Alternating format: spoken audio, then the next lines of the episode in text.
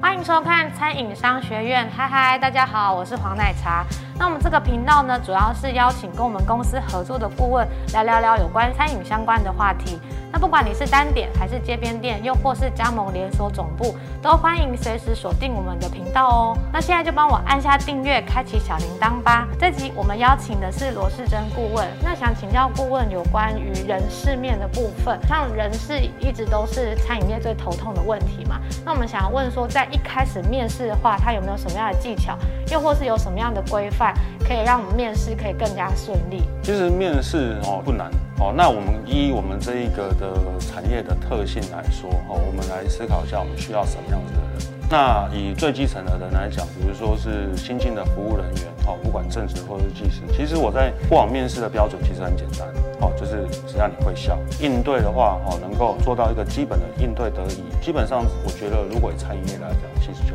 够了。因为会笑，其实有的人天生就是比较沉闷的脸哈，所以我觉得如果能够在面试的时候能够比较开，能够能够能够比较主动让下，我觉得这个是不容易的事情哈。那应对进退，其实餐饮业就是人的产业哈。你如果今天很基本的哦应对没有办法做到哦，甚至一些哦请谢谢对不起不好意思这样子的东西没有办法很随口的说出，其实我们就算真的把你放到营业现场，其实也会有很大的风险，然后会去得罪到。客人，那你至于你说，如果以基层人员，你说你有多少的过往的餐厅的经验？如果我在看，其实参考就可以了。因为其实每一个餐厅，我们设定的服务流程、餐点内容其实都不一样。那真的要做，其实呃，他进来，我们再给他做基本的训练，这样子其实就能够符合我们餐厅的需求哦。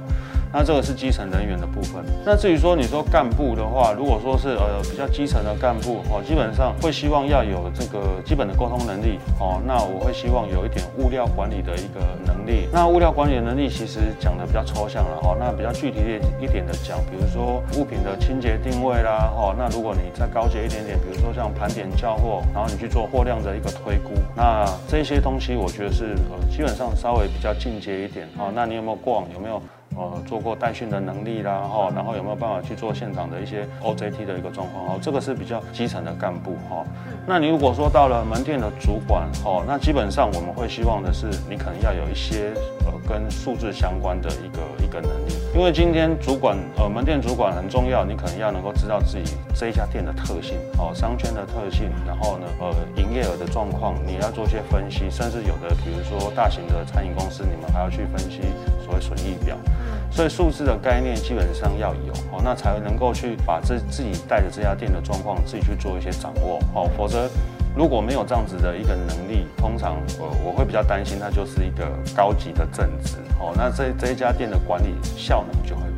那其实以往像我在面试啊，如果说像是呃比较属于店长级的一个店长层次的一个面试，通常我在面试的过程中，我会拿一些类似像数值分析的资料，请他做一些简单的分析。好，那我就可以借由这样子的方式，了解他到底对于这样子一些对比的状况，然后呃时间的状况到底他清不清楚。好，那这样子的人如果能够进来，其实就会对我们门店里的是比较有帮助这样子。听完顾问的分享，相信你应该有很多的问题或想法，那都可以在我们的影片底下留言哦。那影片的最后呢，我会附上这一集的小笔记，让大家可以复习一下哦。那我们餐饮商学院就下次见，拜拜。